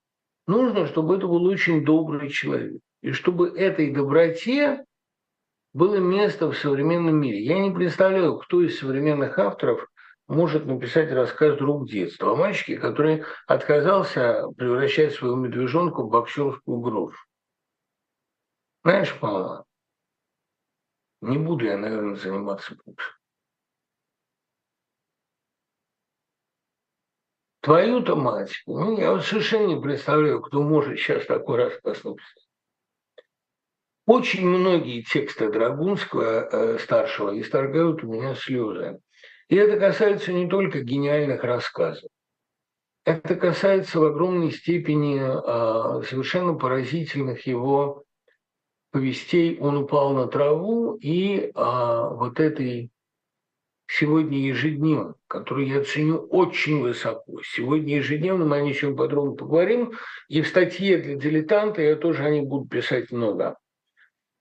А Драгунский владел внутренним монологом как мало кто. Он умел лепить речевой образ героя. И у него любого героя видно, Видно этого прыщавого подростка, который похищает велосипед в, на Садовое большое движение. И видно этого человека, который... Э, видно клоуна, который рассказывает сегодня ежедневно. Видно ополченца, он упал на траву. Драгунский был драматургом настоящим, в том числе эстрадным драматургом. Кстати, очень хорошим поэтом. Он умел э, речь героя чувствовать. Он э, обладал, ну это будем после, после об этом говорить, еще и даром, понимаете, вживания в профессию, вживания в опыт. Он не зря был цирковым артистом некоторое время, и поэтику цирка он умел понимать как мало кто. Я думаю, два было автора, не зря так любивших цирк, и не зря таких сентиментальных и добрых и рыцарственных. Это Куприн и Драгунский. Вот если а, Драгунский является чьей-то инкарнацией, то Куприна – кстати говоря, детские рассказы Куприна, они очень хороши. Их много. «Белый пудель» тоже от цирковых. «Слон». «Слон», которого я совершенно не понимал в детстве, это один из величайших в мире детских рассказов. Вот живет девочка Надя. Это к вопросу о том, какие рассказы я читаю своим детям. Рассказ задан, но вопрос задан, надо отвечать.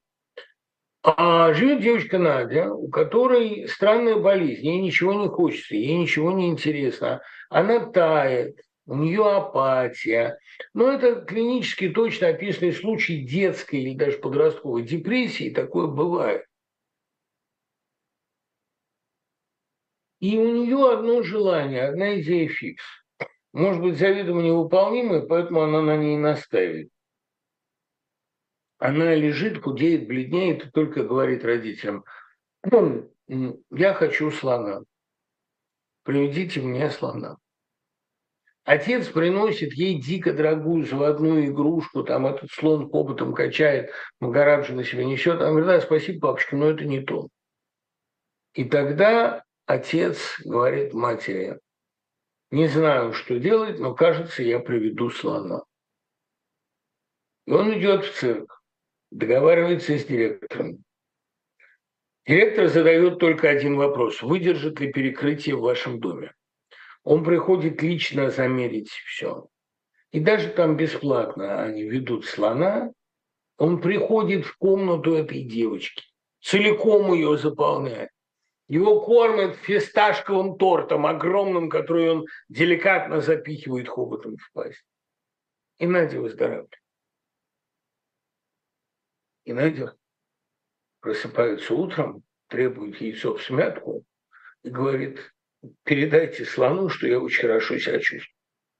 Это же гриновская идея, не зря Куприн и Грин были частыми собутыльниками. Гриновская идея «сделай человеку чудо, новая жизнь будет у тебя и новая у него».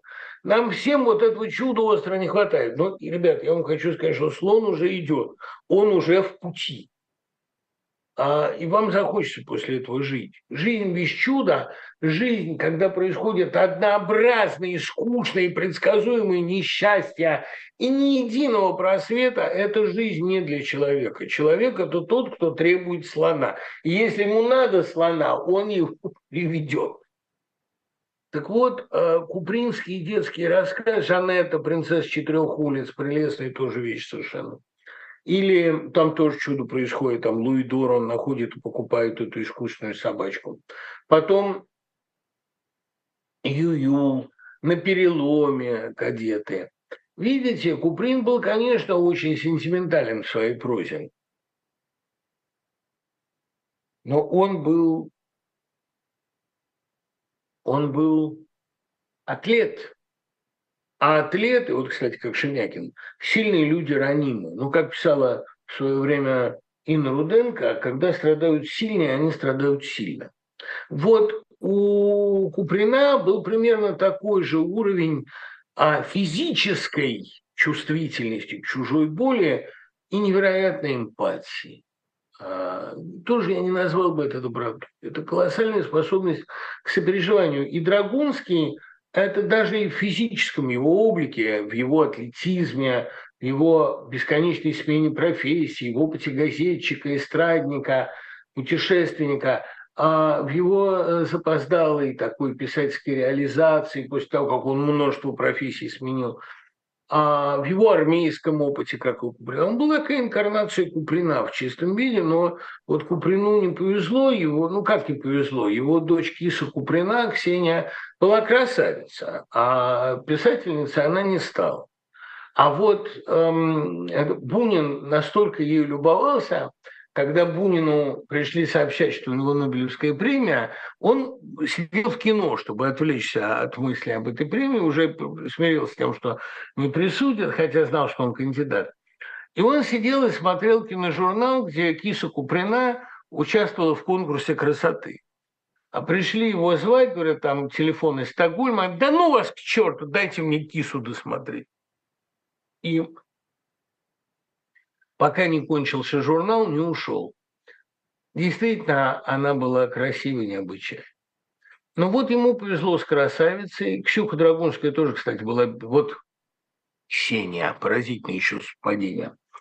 А Ксюха Драгунская была безумно обаятельна. Вот я мало видел таких очаровательных людей. Рыжая такая, рыжая кошка, как она ассоциировала себя всегда. Но вот у Куприна не было сына писателя. А если бы был, то это был бы Денис Драгунский. А еще, конечно, что в высокой степени роднит а, Куприна и Драгунского – это их сардонический юмор, такой черный. Потому что и большинство иронических рассказов Куприна, типа механического правосудия а, или там э, всяких там начальницы тяги, а его юмор, а, он такой черноватый. Одна проблема, вот Драгунский не успел написать свою мистическую историю, не успел написать свой триллер, хотя у него есть человек с голубым лицом такая, ну, это такая пародия. Но у него нет своего, ну и советской власти ему не дала написать свою звезду Соломон. Потому что лучшая повесть Куприна – это, конечно, «Звезда Соломона», самая умная. А у них, кстати, и голоса очень были похожи. Вот по голосу Куприна сохранил запись, он читает там свое переводное стихотворение. Очень чувствуется, какой он умный. Это голос умного человека. Вообще надо, конечно, э, надо, понимаете, писателю иметь э, опыт работы в цирке. Политическая подкладка есть в любом тексте, но есть ли такой жанр, как политический роман? Да полно, слушайте, ну весь Грэм Грин поздний, а политический роман, э, ну, политический роман под заголовок «Блокады» Чайковского, хотя я небольшой любитель, как вы понимаете, творчества Александра Борисовича, но э, интересный был человек. А политический роман а, – жанр, требующий колоссально колоссальной эрудиции, ориентации свободной мировой политики. Семенов свою прозу называл политическими хрониками, но, пожалуй, третья карта тянет на политический роман. Неплохая книга, хотя самая очаровательная там все равно, конечно, образ этой сербки, а, когда он ей звонит, генерал говорит, хотите вы, чтобы я приехал? И она, задумчиво затягивая сигареты, отвечает, черт его знает, скорее да, чем нет. Видите, такие вещи врезаются очень в память. А могли бы вы немного написать о творчестве Борчева сборник, который выходит в Хорватии, и там есть его рассказ. Почему? Конечно, могу. А, я любил Борчева, и он ко мне неплохо относился. Борчев интересный очень был человек и сказочно одаренный. А если Зеленский не уйдет? Ну, не уйдет, значит, не уйдет. Потому что, понимаете, я не зарабатываю прогнозами. Но у меня есть ощущение, что его политический срок, ну, я там написал этом. Я, почему я считаю возможным закончить книгу сейчас, когда политическая биография Зеленского продолжается? Потому что миссия осуществлена. А, вот Бэбс, Бэбс ходит с интересным, с интересным артефактом. Он тоже ведь слушает лекции, которые я читаю. Вот я читал курс по значит, тюрьме и каторге в русской литературе. Он нашел сетку. В эту сетку посадил малышку Мю, куклу, купленную в музее Мумия, и говорит, она наказана за что? За то, что прыгала на кровати. А, ужасно, что ему приходится выслушивать лекции на эти мрачные темы. Естественно, клетку мы тут же сломали, тюрьма разрушена, малышками свободна, идея наказания отвергнута. А вот это воспитание, я так понимаю. Что вы думаете о книге Аросева о Набоковском отце? Я очень люблю все, что делает Аросев, Гриша. Я счастлив, что я с ним повидался в Берлине. Мне нравятся его стихи, мне нравится его фильм о поэтах против войны, только что вышедший.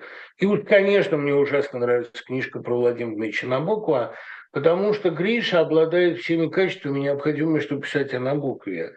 А изящество слога и глубокая порядочность – то, что отличало Владимира Дмитриевича. О каком писателе вы еще не читали лекцию, а хотите? У меня нет лекции о Платонове, а есть некоторые соображения про сексуальную тему у него, про антисексус, про фро. Мне интересно было бы об этом поговорить, про его отношения с женой, и потрясающий эпистолярный роман тоже Письма Платонова – это отдельный гениальный том. Когда Шубина их издала, я помню, они отодвинули все, что было э, в литературе тогдашней. Просто это читалось лучше, чем любая современная проза, потому что глубина невероятна, трагизм страшный и ревность, которую он был. А для меня Платонов – это та тема, о которой я хотел бы думать, но надо фундаментально перечитать именно вот эротическая тема, тема тяжести, э, тема секса как бремени.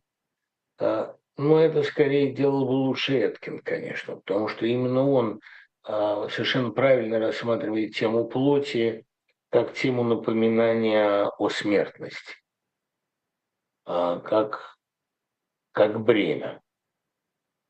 А как бы вы охарактеризовали Панасенкова? Как смелого человека, часто говорящего то, что мне не нравится.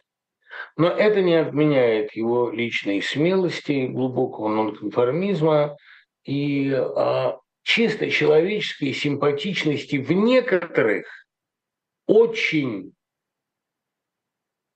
тонких вещах.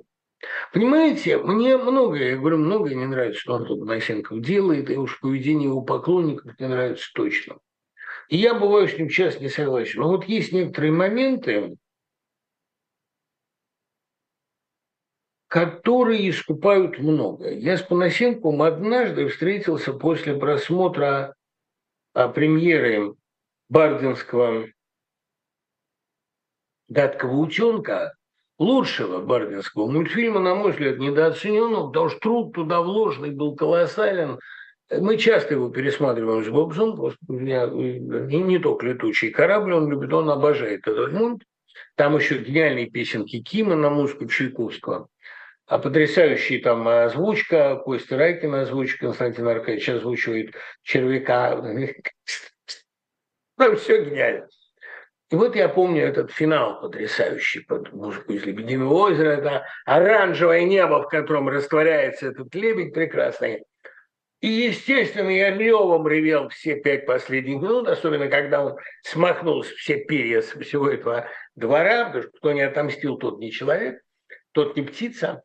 И я помню, я спускаюсь по ступенькам этого зала, премьера была в Доме музыки, зареванной мордой. И мне навстречу с такой же зареванной мордой идет Панасенков и повторяет, чтобы знали, сволочи, чтобы понимали, сволочи. Вот такие моменты дорогого стоят. Как я помню, когда еще, чтобы понимали, где живем, да, чтобы понимали, не в смысле страны, в смысле мира. И еще помню, а, но это не с Панасенковым, помню, я смотрю трех сестер, а в постановке Некрошиса, самого моего любимого театрального режиссера, ну, наряду с Крымовым, но Некрошис – это действительно огромная трагическая вселенная. И после первого акта я выхожу, а, это было, кажется, в театре Станиславского, а, гастрольный спектакль, и мне навстречу Виктюк. И я говорю, ну, Роман Григорьевич, ну ведь гений! И Виктюк с радостью, сияющий моцартианской улыбкой, гений! Потому что один гений всегда другого гения видит издалека. Никакого сальеризма, а радость, что получилось, потому что делают-то они все в конечном итоге общее дело. Вот такие спонтанные первые реакции мне, как правило, наиболее дороги. И человека они хорошо показывают. А если бы к вам подошел человек и сказал, что его жизнь изменила ваша книга, ваша книга, и что он благодарен вам, но дальше изложил бы принципиально чуждое вам понимание, были бы вы рады? Да, было бы, потому что мне нравится, когда а, текст а, допускает много толкований. Я только одного бы не понял и на одно бы обиделся, если бы мои книги подвигли его, скажем, там, к убийству, не дай бог, конечно, или к злобе какой-то, но какой-то ненависти. А если бы они его подвигли, если бы он их прочел не так, ну, видите, люди читают жопы, это много раз доказано, некоторые люди видят, скажем, в апологию сталинизма. Но э, такая трактовка меня тоже не огорчает. Ну, второй раз прочитают, лучше поймет.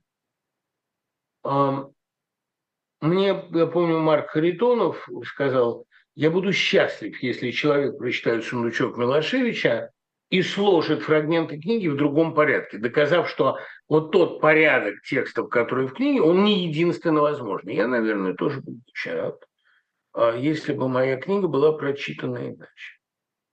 Смотрю новый сериал «Слово пацана», захотелось прочитать что-то на эту тему, что вы знаете о молодежных группировках. Ну, послушайте, об этом огромная литература, начиная с э, «Висавской истории», которая изначально была пьесой, а, это явление оформилось в Нью-Йорке в 50-е годы. Об этих бандах и, значит, роман Соло Юрика «Warriors», который а, переведен как «Воины», и еще какой-то роман, он везде упоминается, он есть в школьной программе, это забыл, как называется. Там огромное количество романов о бандах. Из российских книг такого рода ничего не знаю. Ну, только, может быть, а, бригаду, которую Велединский Э, написал как сценарист, э, и вместе, не, не один, вместе с двумя авторами написал очень качественно, на мой взгляд. Ну и вообще, э, понимаете, тема не отрефлексирована, потому что непонятно, как к ним относиться. Для автора Warriors они герои, для автора Висайской истории они чудовища, и любовь возникает вопреки этим диким законам а, как и в Ромео и Джульетте. Нет, не знаю. Я, я-то, в общем, к этому отношусь резко отрицательно. Не потому, что я книжный комнатный мальчик, а потому, что я, ну, как бы не вижу тут предмет для гордости вот в этом подростковом месилове. Но многих, для многих это была первая такая инициация, только вопрос инициации чего. Может быть, эту инициацию лучше избежать. А, что значит фраза «человек не тот, кто он есть»? а тот, кто он думает, что он есть. Не знаю этой фразы, но, по всей видимости, и человек – это его представление о себе. Вот и все, что она значит. Человек – это его иллюзия. Ну, понимаете, какая тоже важная парадоксальная штука, за счет которой и существует литература. Когда я на лекциях по феномену интересного перечисляю триггеры интересной книги, человеку интереснее всего он сам, потому что самое близкое к себе существо – он не знает, не видит со стороны. Вот по Виону я знаю все, но только не себя. Мы себя не знаем, поэтому с таким интересом рассматриваем свои фотографии, слушаем запись своего голоса, который звучит совершенно не так, как внутреннее ухо его слышит.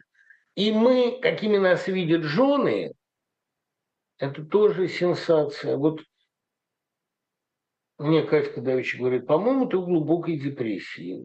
Господи, по-моему, наоборот, я никогда так хорошо себя не чувствовал. Но она начинает перечислять признаки, по которым действительно можно так подумать. А это же, видите, именно на этом феномене человек, есть его представление о себе, а, держится интерес к литературе. Мы можем внушить читателю, что мы о нем что-то знаем. Если мы вывалим какое-то количество своих кровавых внутренностей, какие-то сведения о себе, которые стыдны нам, которые постыдны, которые мы боимся разглашать. И тогда он почувствует, поверит и пойдет за нами. Но для этого надо написать о себе очень откровенно. Это не каждый может. Это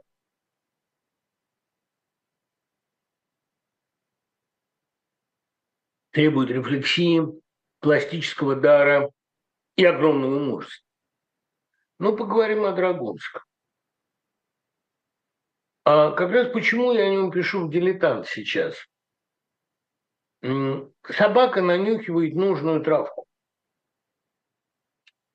Я по какому-то странному, совершенно спонтанному желанию перечитал сегодня ежедневно которое э, было, кстати, в свое время замечательно экранизировано с Марчевским в главной роли. Сколько спектаклей было об этом. Ну вот, понимаете, «Глазами клоуна Бюрля» – это совершенно не цирковая книга. Там нет запаха цирка. Запаха, который складывается там, из пота, навоза, э, опилок, духов. Запаха риска. Почему мне захотелось это перечитать? Я понял, почему.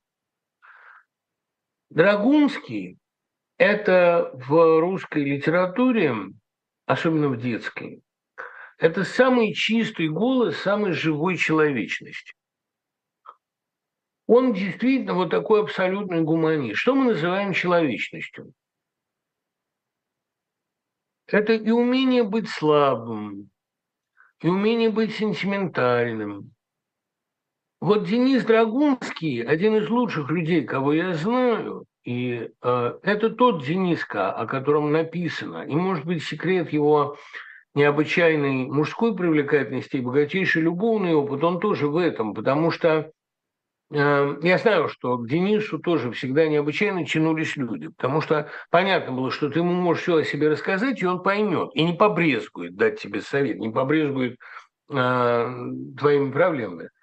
А Денис вырос именно потому у Драгунского, что отец в него с детства, может быть, тут гены, а может быть, что-то от красавицы матери, но отец с детства сумел ему внушить колоссальную степень сострадания ко всему живому. И вот то, что в советском мире вырос такой ребенок, я вообще должен сказать, что ничего более антисоветского или более вне советского, чем просто Драгунского старшего, я не знаю. У меня вот были две книги, которые всегда мне давались ненадолго.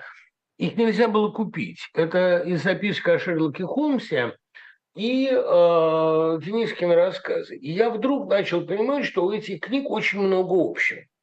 Не только потому, что это циклы рассказов, которые с разной стороны высвечивают героя, и не только потому, что у героя есть друг Мишка Слонов, э, в реальности Слоним, который выступает таким Ватсоном в этих историях, а, но, наверное, потому, что каждая из этих историй детективна.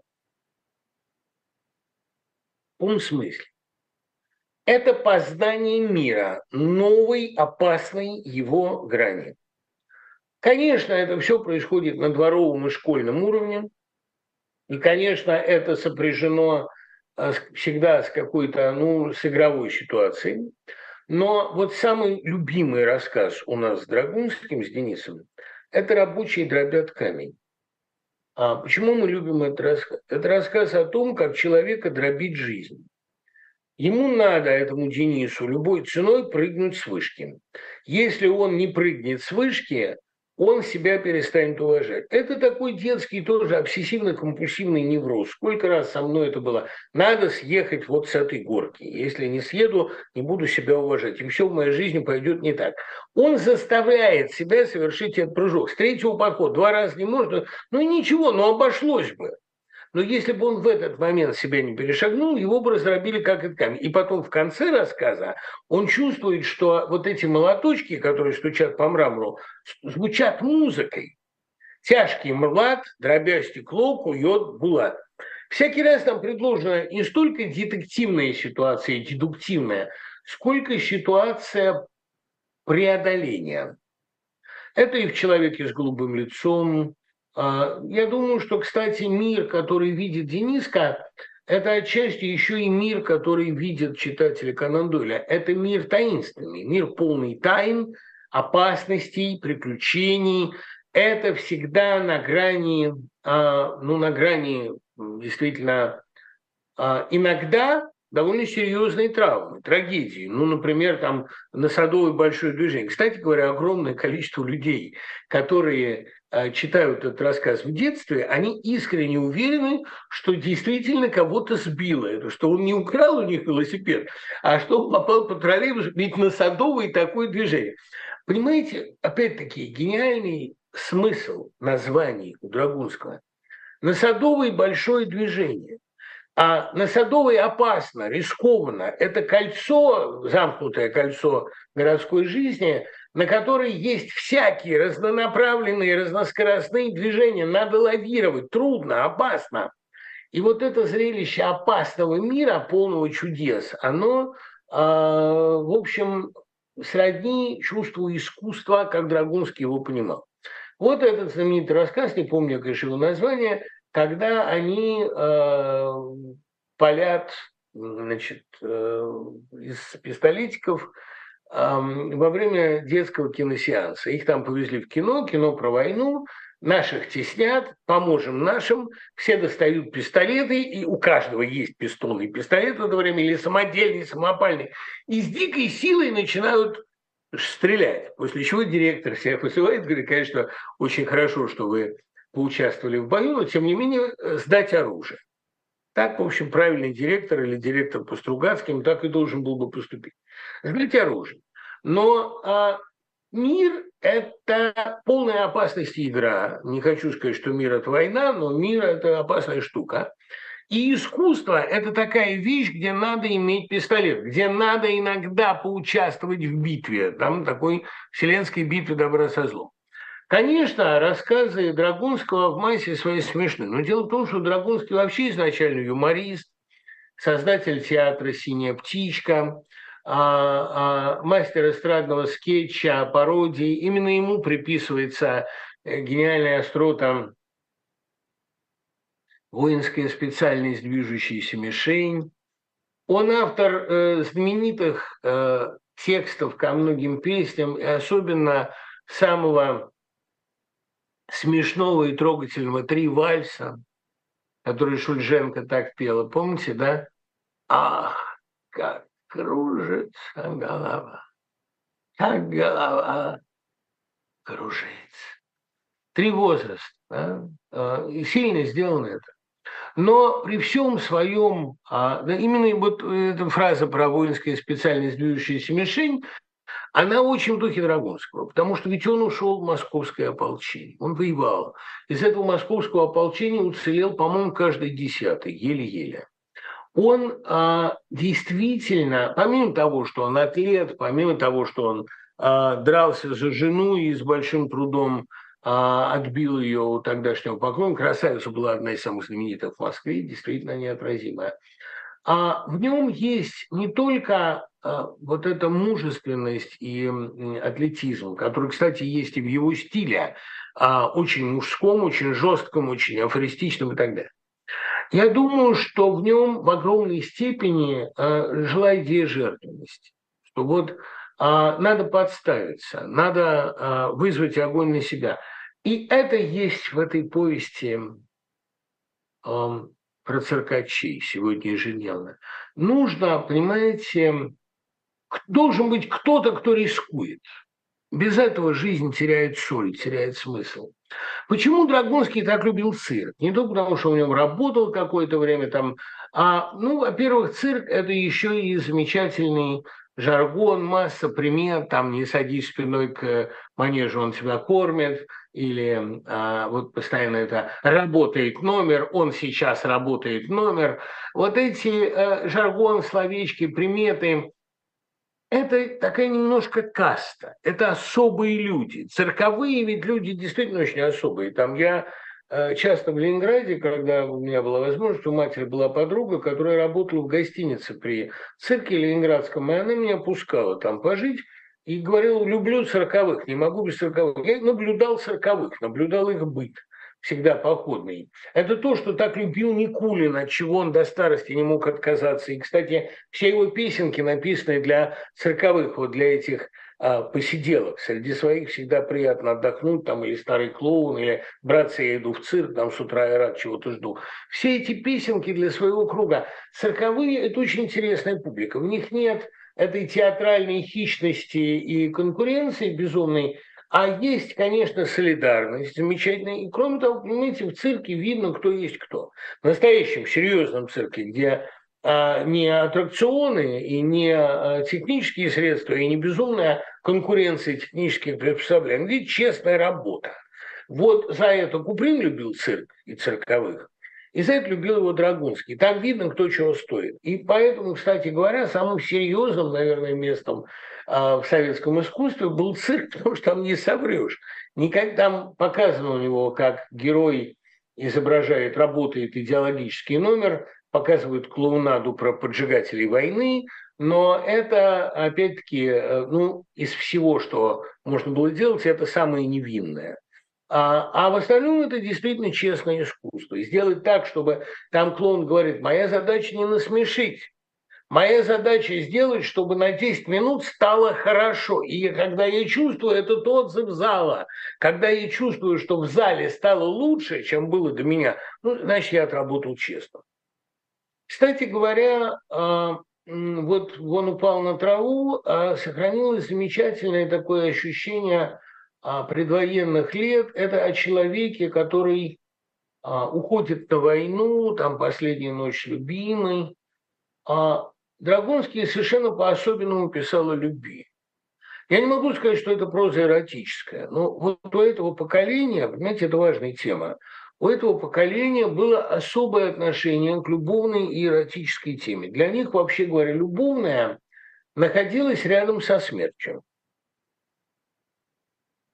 Это было такое понимание общей смертности, такое единство в общем риске. И э, особенно остро это было у Нагибина. Почему Нагибин дружил с Драгунским? Они очень разные, и Драгунский добрее. Драгунский, скажем, смог написать удивительный цикл детских рассказов, а у Нагибина таких детских рассказов всего три. Э, «Зимний дуб», «Комаров» и самый мой любимый рассказ, который тоже я всегда слезами читаю, «Старая черепаха» как он свою старую черепаху обменял на двух молоденьких черепашат, а потом помню, что он этому парню не сказал, как за ней ухаживать. И сейчас, может быть, ее коробку оставили в центре комнаты, и лунный свет бьет ей прямо в старые глаза. И он берет этих черепашат и несет менять обратно ночью. Это потрясающе. А мать идет за ним поодаль, как там сказано, и впервые наблюдает за первым взрослым поступком своего сына. Это немножко может быть и мавитонно. Не надо все разжевывать. Тот же Драгунский младший часто корит Паустовского за э, слащавость, и, может быть, не надо. Но э, рассказ не сильный.